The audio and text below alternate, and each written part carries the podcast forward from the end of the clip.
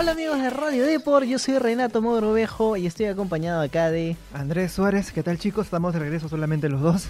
en el día de hoy no hubo invitado porque vamos a hablar de Halloween. Ahora... Me olvidé decir, estamos en el programa Deport Play. Obviamente, estamos en el programa Deport Play y bueno, hoy día tenemos un especial de Halloween. Quienes ya siguen al diario Deport se habrán enterado que contamos con una edición especial, la edición especial de la semana pasada fue esta de acá. Bueno, lo que está en video la pueden ver. Tus mejores pesadillas. No es que no te lo podías perder, estaban los mejores juegos que nosotros te recomendamos de terror, además de un poquito de historia, ¿no? De los survival horror estos, además de una zona curiosa del terror de los gamers, de los gamers, perdón, como cuando te desconectan el internet o, en esas épocas antiguas, ¿te acuerdas cuando te llamaban por teléfono y te cortaban el online? Sí, sí, es cierto, es horrible y los padres que no entendían en esa época que no podías pasar pausar un videojuego.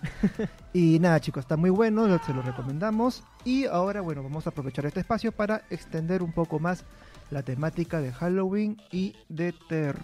Y ahora sí vamos a empezar con lo que es Deportec, chicos. ¿Y qué tiene que ver? Bueno, yo...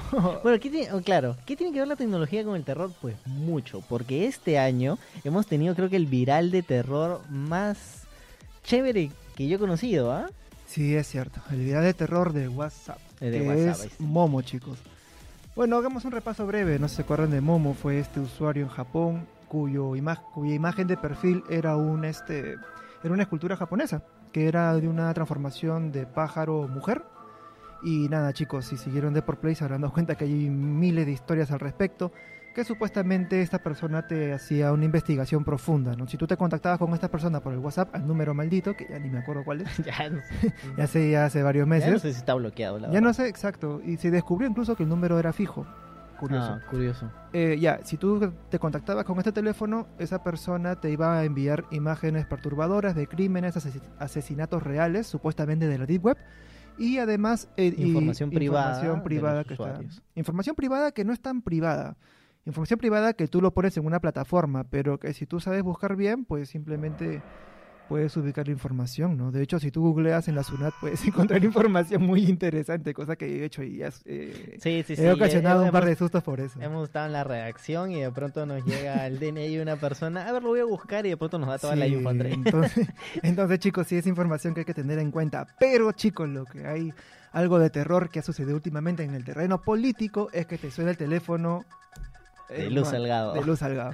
Bueno, a ver, hubo una denuncia hacia la prensa, este, miren, mi celular está intervenido porque me llaman por teléfono y el otro también reacciona. Exacto, ¿qué está, pasando, allí? ¿Me están hackeando el teléfono? ¿Es un fallo del sistema? Pues no, chicos, sucede. Esto de acá, no, yo, no, yo, no conozco el celular de un Salgado para decirte si es que lo tiene. Pero la explicación más lógica a lo que ella está denunciando es que cuenta con un sistema llamado Handoff. El sistema Handoff se instaló a partir del iOS 8 y bueno, está disponible también en el MacOS Yosemite. ¿Qué, ¿Qué significa? Que, por ejemplo, tú puedes a partir de tu ID de, de, Apple, puedes sincronizar todos tus dispositivos. Si estás escribiendo un mensaje de texto, por ejemplo, en tu teléfono, y estás en la computadora pero quieres dejar el teléfono para cargar, puedes cargar el teléfono, te vas a tu computadora y continuar con tu texto.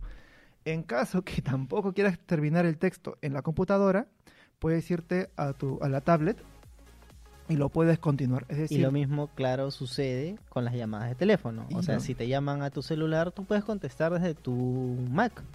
So, porque, porque todo está conectado gracias al ecosistema que tiene Apple con sus diferentes aparatos. Entonces, si te llaman a un celular, te sale la notificación en tu PC o, en tu tablet o en tus otros aparatos de, Apple, ¿no? Sí, de hecho lo que me llamó la atención es que si ella denuncia que tienen dos teléfonos que son Apple, eh, y cada uno tiene con un SIM distinto, se supone que es un número distinto, pero aún así el sistema, cuando llaman a uno, se va a replicar al otro. Claro.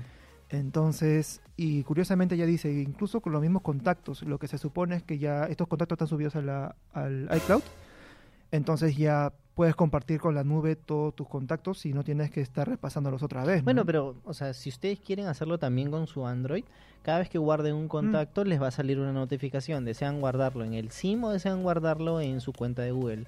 Yo lo que no hago, lo que hago normalmente es, es guardarlo en, en la cuenta de Google. De esa manera cambias de celular, ingresas a tu cuenta y tienes todos los contactos y te puedes seguir mensajeando, WhatsApp y todo lo que quieras. Te ahorras, te ahorras muchos problemas.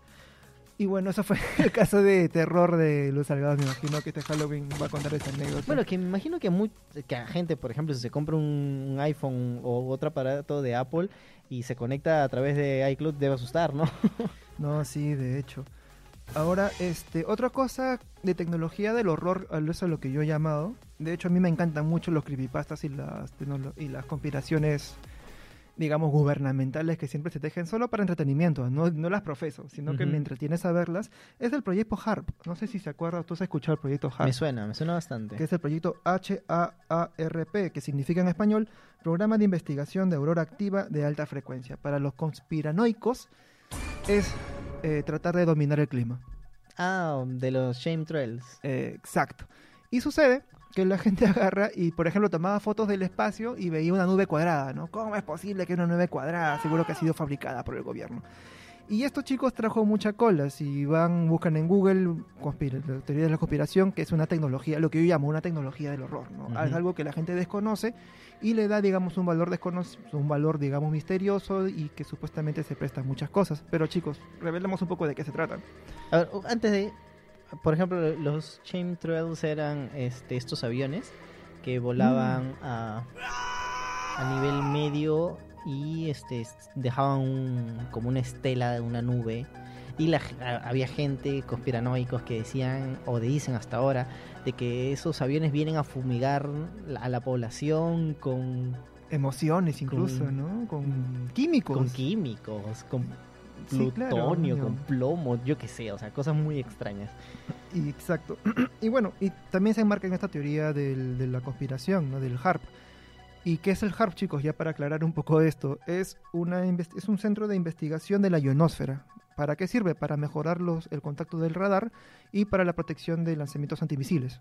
Entonces, prácticamente. O una cosa completamente alejada que la gente ya le ha dado vuelta para Y de hecho, el proyecto HARP no es único. O sea, en Rusia hay uno que es el doble de expansión, que ya es conocido. Incluso en el proyecto HARP hay visitas guiadas. Entonces, no es, no es algo tan misterioso como suena, pero bueno, es la tecnología del horror. Ahora sí, otra tecnología del horror es. Chan, chan, chan, chan. Tú seguro lo has visto. Chicos, ustedes no lo han visto. El caso de Siri a las 3 de la mañana. ¿Se la saben o no se la saben? Yo no me la sé, pero algo, algo he escuchado. Si buscan videos en YouTube, especialmente Dross, que le ha dedicado un capítulo muy interesante, ah, se habla de Siri a las 3 de la mañana. ¿Qué pasa? Si son las 3 de la mañana y abres el Siri en inglés, preferiblemente, tú le dices hola Siri y Siri te va a decir que hace despierto, hay que jugar un juego. ¿En serio? Y el video muestra cómo tres chicos eh, juegan con Siri y el juego Siri les dice que vayan al sótano y que algo está que los espera allí y los chicos van todo y es como que si Siri tomara una personalidad dentro del juego, o sea, dentro del juego, o sea, es, como que daba a entender que Siri está dentro de la casa. No es paranormal, puede ser un fake incluso porque bueno, tú puedes configurar digamos la, el mensaje de audio, o sea, poner play a un audio y simular que es Siri, o sea, no hay problema con eso. Pero bueno, es algo que hay varios videos de YouTube al respecto que hablan de Siri a las 3 de la mañana, es un mito urbano bastante interesante. ¿Tú crees o no crees? La verdad es que no, no creo que los asistentes estos de los celulares lleguen a tal extremo. Creo que lo, lo más terrorífico que he visto en eso fue en la última presentación de Google cuando eh, hicieron la llamada desde el asistente a una peluquería para que haga una, una reserva. Eso da miedo. Que habló el asistente como una persona de verdad, inclusive incluyendo cosas como que el mm, ah, es cosas así, las muletillas o sea, le metía muletillas a la forma de hablar de la inteligencia artificial que parecía una persona de verdad. Y la verdad es que si yo lo hubiera escuchado por teléfono, yo me lo creía. Sí, es cierto, pero ¿sabes qué es curioso justo ese video que se ha dicho que es falso? Sí, sí, sí, es falso. ¿Debido a qué? Porque en todo momento la que comunica no dice el nombre de la marca. Cuando tú llamas a una peluquería, te dicen peluquería X, ¿qué tal? Bueno, en este caso no dijo nada, entonces ya es muy raro. Sí, es bastante raro. Ahora, este, otra tecnología del horror, ya para ir cerrando la sección, es, uff, tengo muchos, pero este es, este es uno que me llamó. Voy a hablar de dos. Uno que tengan mucho cuidado porque ha pasado en la vida real, esto no es broma. Y otro que sí es un poco, un poco trillado. Bueno, hablemos el primero del trillado. Talking Angela. No sé si tú, si tienes sobrinos. Es como un juego para niños donde participas e interactúas con un gato. En este, bueno, con una gata. El del gato es otra aplicación. Es Talking, Talking Tom. Ajá, exacto. Entonces tú le das, yo qué sé, le puedes hasta golpear, puedes interactuar, es como una inteligencia artificial y al mismo tiempo este tú le lo viste, yo qué sé. claro, o sea, interactúa con, es como un, eh, lo que como una mascota virtual, un Tamagotchi, algo así. Entonces tú puedes hablar con esta persona. Sucede que tú al hablar con esta persona, este, o sea, con, con, con, el gato, con Talking Angela, con la aplicación, cuenta la leyenda urbana que la aplicación ha sido hackeada y por lo tanto los menores de edad se están comunicando con personas adultas, Dios sabe quiénes son. cuenta la leyenda, bueno, no sé si ha sucedido en casos, pero se habla mucho de casos, pero nunca dan nombres, entonces por ahí yo, un poco. Yo creo que es más leyenda urbana que otra cosa. Exacto. Y cuenta la leyenda que son serían pedófilos que se comunican a través de la aplicación. Porque al fin y al cabo, claro, verdad, me parece un tanto riesgoso dejar a un niño que esté utilizando una aplicación de interacción en la cual ya hay una denuncia de Google, incluso contra Google, respecto a la información de datos, que ya los menores pueden dejar sus datos para, que, para que sea utilizado por las empresas. Entonces ya es un poco riesgoso, pero bueno, la leyenda es esa. Talking Angela fue hackeado por tal de, por digamos, por, por pedófilos se puede decir, y que estas personas tienen contacto con menores porque es una vía de acceso bastante fácil y que la gente, los adultos desconocen. Ese es el mito de terror. Bueno, si quieren más seguridad, vean en Google Play qué permisos le están ofreciendo sus aplicaciones. Exacto. A sus juegos, a yo que sé, calculadoras que se descarguen, cualquier aplicación les va a pedir ciertos permisos. Sería muy raro que, por ejemplo, una aplicación para almacenar archivos te comience a pedir uso de la cámara. O sea, eso, ya, eso es extraño. O ubicación. O sea, exacto. Eh, comiencen a dudar de ese tipo de aplicaciones. Incluso se hablaba que en el ojo de Talking Angela se veía la imagen del pedófilo que está detrás, pero ya eso. Hay imágenes ¿eh? que muestran así, pero se ve muy borroso. Entonces, no, no creo. Es, es eso. Ahora, chicos, lo que sí es algo que incluso a mí casi me la hacen, ¿ah? Es algo que en verdad me, me llamó mucho la atención, chicos, y tengan mucho cuidado al respecto. Eh, justo viniendo para acá en interno, este, un, bueno, el que está encargado de la producción, me habló de la Fakecam. La Fakecam es una aplicación que lo que hace es poner, digamos, un video falso en una comunicación online. Digamos que yo me yo hago una videollamada con Tato y Tato se pone, no sé, utiliza la aplicación de Fakecam y me muestra la imagen de, no sé, pues, de David Bowie. Entonces yo siento que hablo con David Bowie cuando no es así. Realmente es Tato. Ahora, lo que ha pasado es que en España hay casos de gente que o sea, te agregan al Facebook una chica guapa. La chica guapa te dice, oye, ven, hagamos una videollamada interesantona. Ya tú sabes por dónde va la cosa. Aceptas la videollamada y tú ves el video de la chica, efectivamente. Y ves que la chica, bueno, se está comenzando a desvestir. Y la chica te pide, bueno, para continuar desvistiéndose, que muestres algo tú. O sea, algo, tú sabes. Algo. algo. Entonces, eh, tú, un, un, inocente, se levanta, muestra lo que tiene que mostrar. La billetera. Ajá, la billetera. se corta el video y al rato te llega un mensaje. Y el mensaje te dice, hola, mira este video, tenemos este video tuyo en el cual tú apareces tocándote frente a menores de edad. ¿Y qué pasó? Que ellos grabaron tu webcam en la que tú te has mostrado tus partes, ¿ya? Y la imagen que aparece como destinatario, que es el video falso, el fake, el fake cam, video de una, de una menor de edad. Entonces, eso, eso juntan todas las imágenes, le editan para que pareja que tú realmente eres un pedófilo. Y chicos, suena muy tergiversado, pero sí existe. Si buscan en internet, de hecho se trata de una mafia que opera en Costa de Marfil, en Nigeria, si no me equivoco. Y no, chicos, pasa. O sea, yo cuando estuve en Madrid me agregó justo una chica que me, comenzó a llamar y yo ya estaba, yo ya sabía de esto. Y es súper rarísimo. Yo no contesté a la primera y me borraron. O sea, al toque se dieron cuenta. Y tú te das cuenta cómo cuando ese contacto tiene muy pocos amigos, todos hombres, qué raro, y no tienen un historial. O sea, no hay más fotos de esa persona, no tiene una historia detrás. Así que chicos, si es de terror, creo, les puede pasar. Advertencia. Es una advertencia. A ver, tengan cuidado con quien les agrega. No crean en todo lo que ven en internet. Y por supuesto, si entran a estas páginas para hacer facecam, o sea, no no muestren algo que no deberían mostrar por internet porque cualquier cosa se le puede tomar una captura mm. y usarse en, contra suya. Sí, de hecho, incluso si sean personas de confianza igual. Eh, no, igual, exacto. La comunicación es igual muy, muy volátil. Y bueno, ya eso sí ha sido lo que es tecnología del horror. Este, chicos, sí, bueno, espero no haberlos asustado mucho, pero sí tengan mucho cuidado en lo que hacen en redes sociales. Ahora sí, hablemos de videojuegos.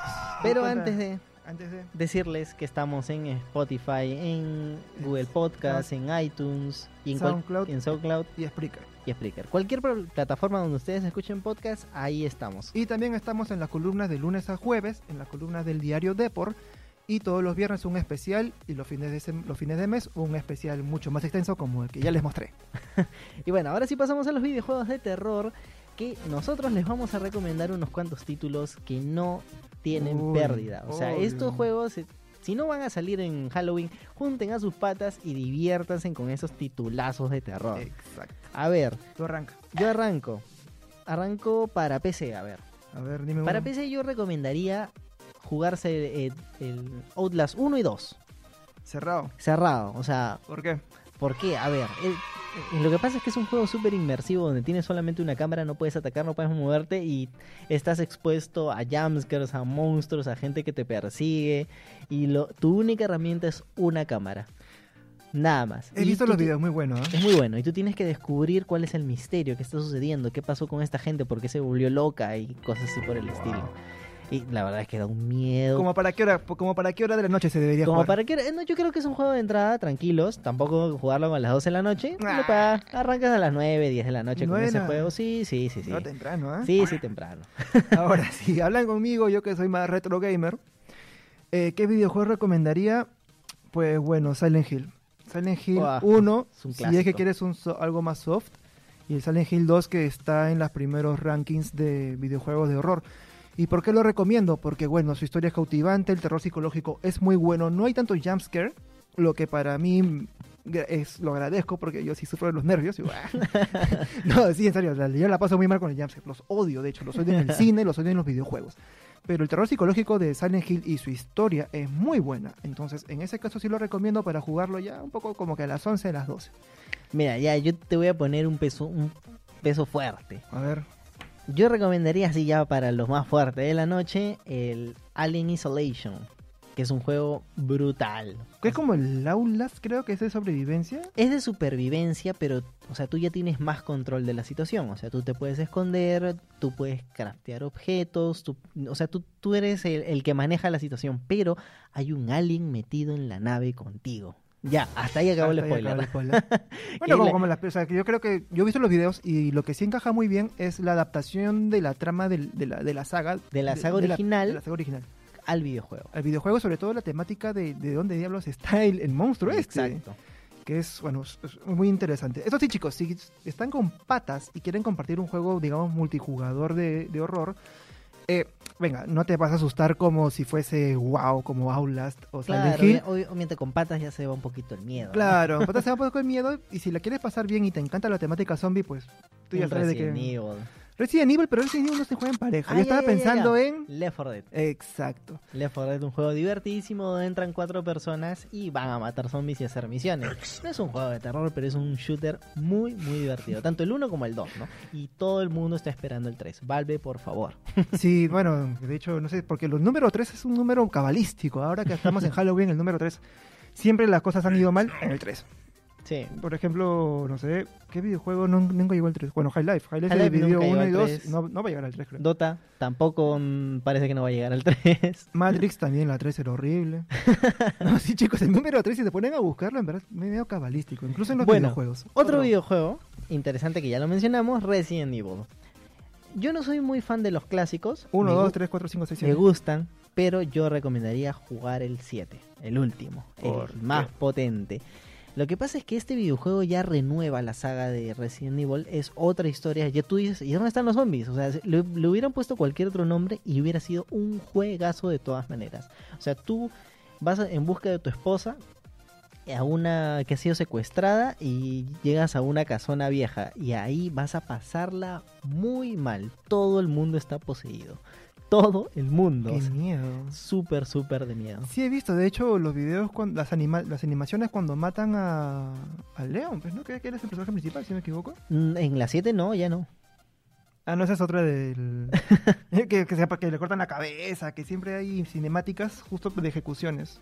No, ese es otro. Ese, ese creo que es el 4, si no me equivoco. Pero bueno, igual es buenísimo. Bueno, el nuevo Resident Evil la verdad es que es muy bueno, renovó la saga y ya la gente está esperando uno nuevo. La que la gente más habla es del 2. Ahora que ya tiene el remake, creo que es el videojuego que más mejor se ha posicionado. O sea, si bien la saga continúa y sigue siendo exitosa, el 2 es como que, que ha quedado más en la, en la impresión de los, de los gamers. Claro, algunos llaman como que el Resident Evil 2 como el verdadero survival horror. O sea, el videojuego que marca ¿no? a la, al género. Ahora, chicos, si quieren volver a lo retro, como no, eh, yo recuerdo que hay un videojuego bastante divertidísimo que se puede jugar de dos. Es muy difícil. Se llama este, Zombies Ate My Neighbors. Los zombies se comieron mis vecinos. Si se acuerdan, eh, son dos personajes. Uno de pelo rubio con unos lentecillas de 3D de la época, de, que era azul y rojo. Y el otro era una. Y la, otra personaje era una chica. Y que los dos usaban pistolas, así lo que sea, de, de agua incluso creo que era y tenías que recoger a todos tus vecinos para que no se lo coman los zombies. Es un videojuego que aparece en cenital y vas moviendo los personajes.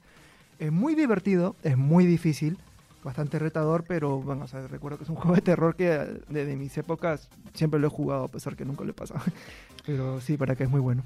Y bueno, yo creo que ya podemos ir cerrando y le vamos a dar tres jueguitos rápidos, sencillos para PC, que creo que hasta gratuito los pueden encontrar en internet. Cuidado que van con bajarse virus. Que son Amnesia, que es un clásico de terror donde salió la idea para Outlast. Eh, Slenderman también, que bueno, es un buen momento, ¿no? Pasarlo con patas, buscar las notitas y que Slenderman te persiga.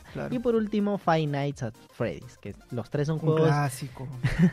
los tres son juegos clásicos, arcades de PC, que los pueden disfrutar con amigos. Y bueno, muchachos, esos, esos han sido todos los juegos de terror que les recomendamos para enviciarse. Y pasamos al siguiente tema, que es un tema que me gusta mucho. A ver, ¿de qué va? Se trata de cómics, si me equivoco. Sí, vamos, vamos, a hablar de cómics, de personajes de cómics.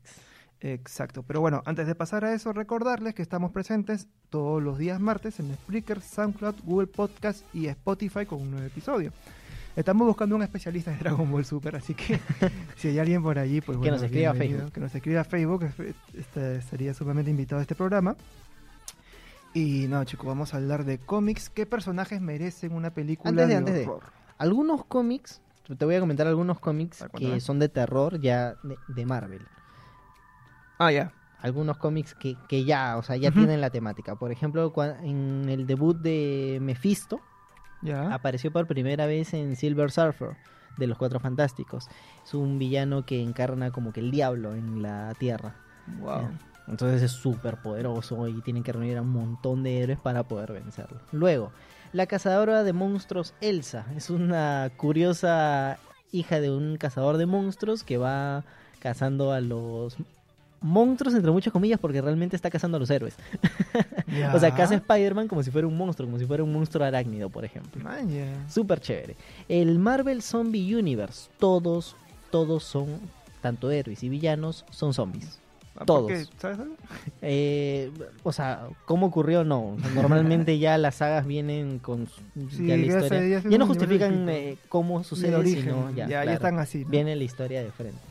Luego, eh, el Carnage que presentó Gary Conway y Mike Perkins fue una historia súper, súper de terror. Fue una historia muy oscura donde Carnage era realmente un villano asesino despiadado. Y eh, una que me gusta mucho que es Batman y Drácula, que suena súper curioso, pero Batman está investigando un, un caso y de pronto se da con que el villano a vencer es el mismo conde Drácula y bueno, es ayudado por una de las, de las vampiras que traiciona al conde Drácula. Es una historia súper curiosa. Muy patrulazo. Súper, súper. Pero bueno, es para echarse una risa, tampoco es que lo tomen tanto así, ¿no? Y que podrían llegar a la pantalla grande, que son bastante divertidas. Uh, lo, de, lo que comentaste del cómic de Carnage, puede haber sido paja si es que Venom hubiera sido un poco ya para adultos, no tanto la edad de mayores de 13, sino... Para la siguiente película de Venom. Exacto, claro, sería genial verlo así, ¿no? Bueno, ahora sí vamos con los personajes de Marvel. Eh, ¿Alguno que tú quieras ver? Uy, a ver, de la lista que hemos elaborado en la redacción. Bueno, Venom merece una oportunidad que tenga una película que sea, digamos, tipo gore. Me gustaría ver a Venom. Por cierto, ya vi Venom. ¿Ah? Ya vi Venom. qué tal? Me ha gustado. A pesar de los spoilers. A pesar de los spoilers, me ha gustado bastante.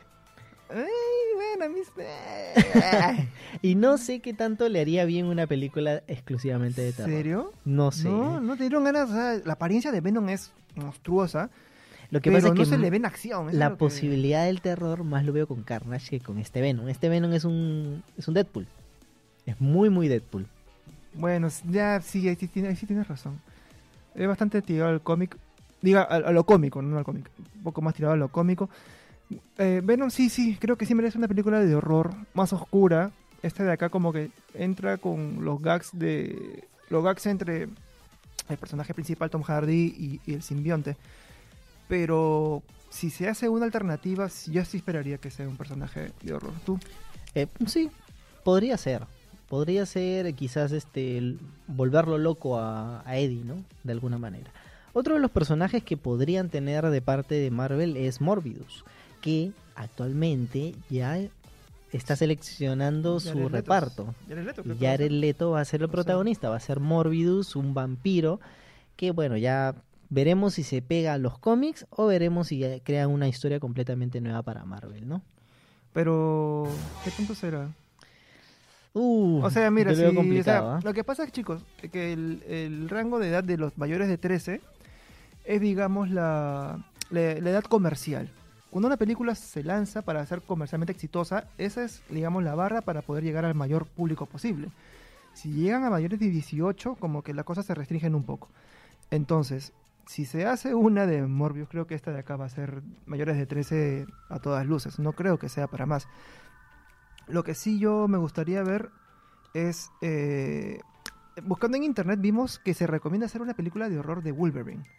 Es que es súper interesante. Si lo presentan como un personaje misterioso que no tiene memoria, porque ya sabemos que le cayó la bala de Adamantium y tiene sus poderes y vive como un salvaje y de pronto se ve la historia a partir de los testigos, aquellos que sufren los ataques de Wolverine, sería una historia muy muy interesante. Ahora sí, ah, para no dejar que todo sea Marvel, chicos, también existe DC, también hemos pensado en ellos. Y bueno, el espantapájaros. ¿Qué El espantapájaros de DC yo creo que no le han hecho justicia ni siquiera en las películas de Nolan. De, tiene que ser un personaje más despiadado, más duro, más... Pero más tanto salvaje. como una historia de origen. Mm, No, no, no, No no, creo que se lo merezca una, una película de origen. El que sí se merece una película de origen y que sea para mayores de 18 años es el Joker. Yo sigo pidiendo por favor una película del Joker de mayores de 18 años que sea fuerte, que sea sangrienta, que se vea un psicópata, un, un pata completamente loco. El de Joaquín Phoenix no, no va a apuntar a eso. No, no, no, no, no va a apuntar a eso. Va a ser para mayores de 13, estoy seguro. ¿Qué otros hay de...? De DC, a mí me gustaría ver a Solomon Grundy. Solomon Grundy es un zombie. Es tal cual un zombie, pero es súper poderoso, súper fuerte. Inclusive es tan fuerte como Bane, el villano de, de Batman. Como el tanque de Left 4 Dead. Claro, algo así. Es súper, súper fuerte. Entonces es un no muerto que no lo puedes matar. Igual que a Doomsday. Ya. Inclusive hay una pelea entre Doomsday y Solomon Grundy que es súper, súper chévere y la única solución fue creo que botarlos a los dos al espacio porque se estaban destruyendo el mundo. Son súper fuertes. La verdad es que sí me gustaría ver un Solomon Grundy que yo lo conocí a partir del juego Unjustice y luego ya leí sus cómics.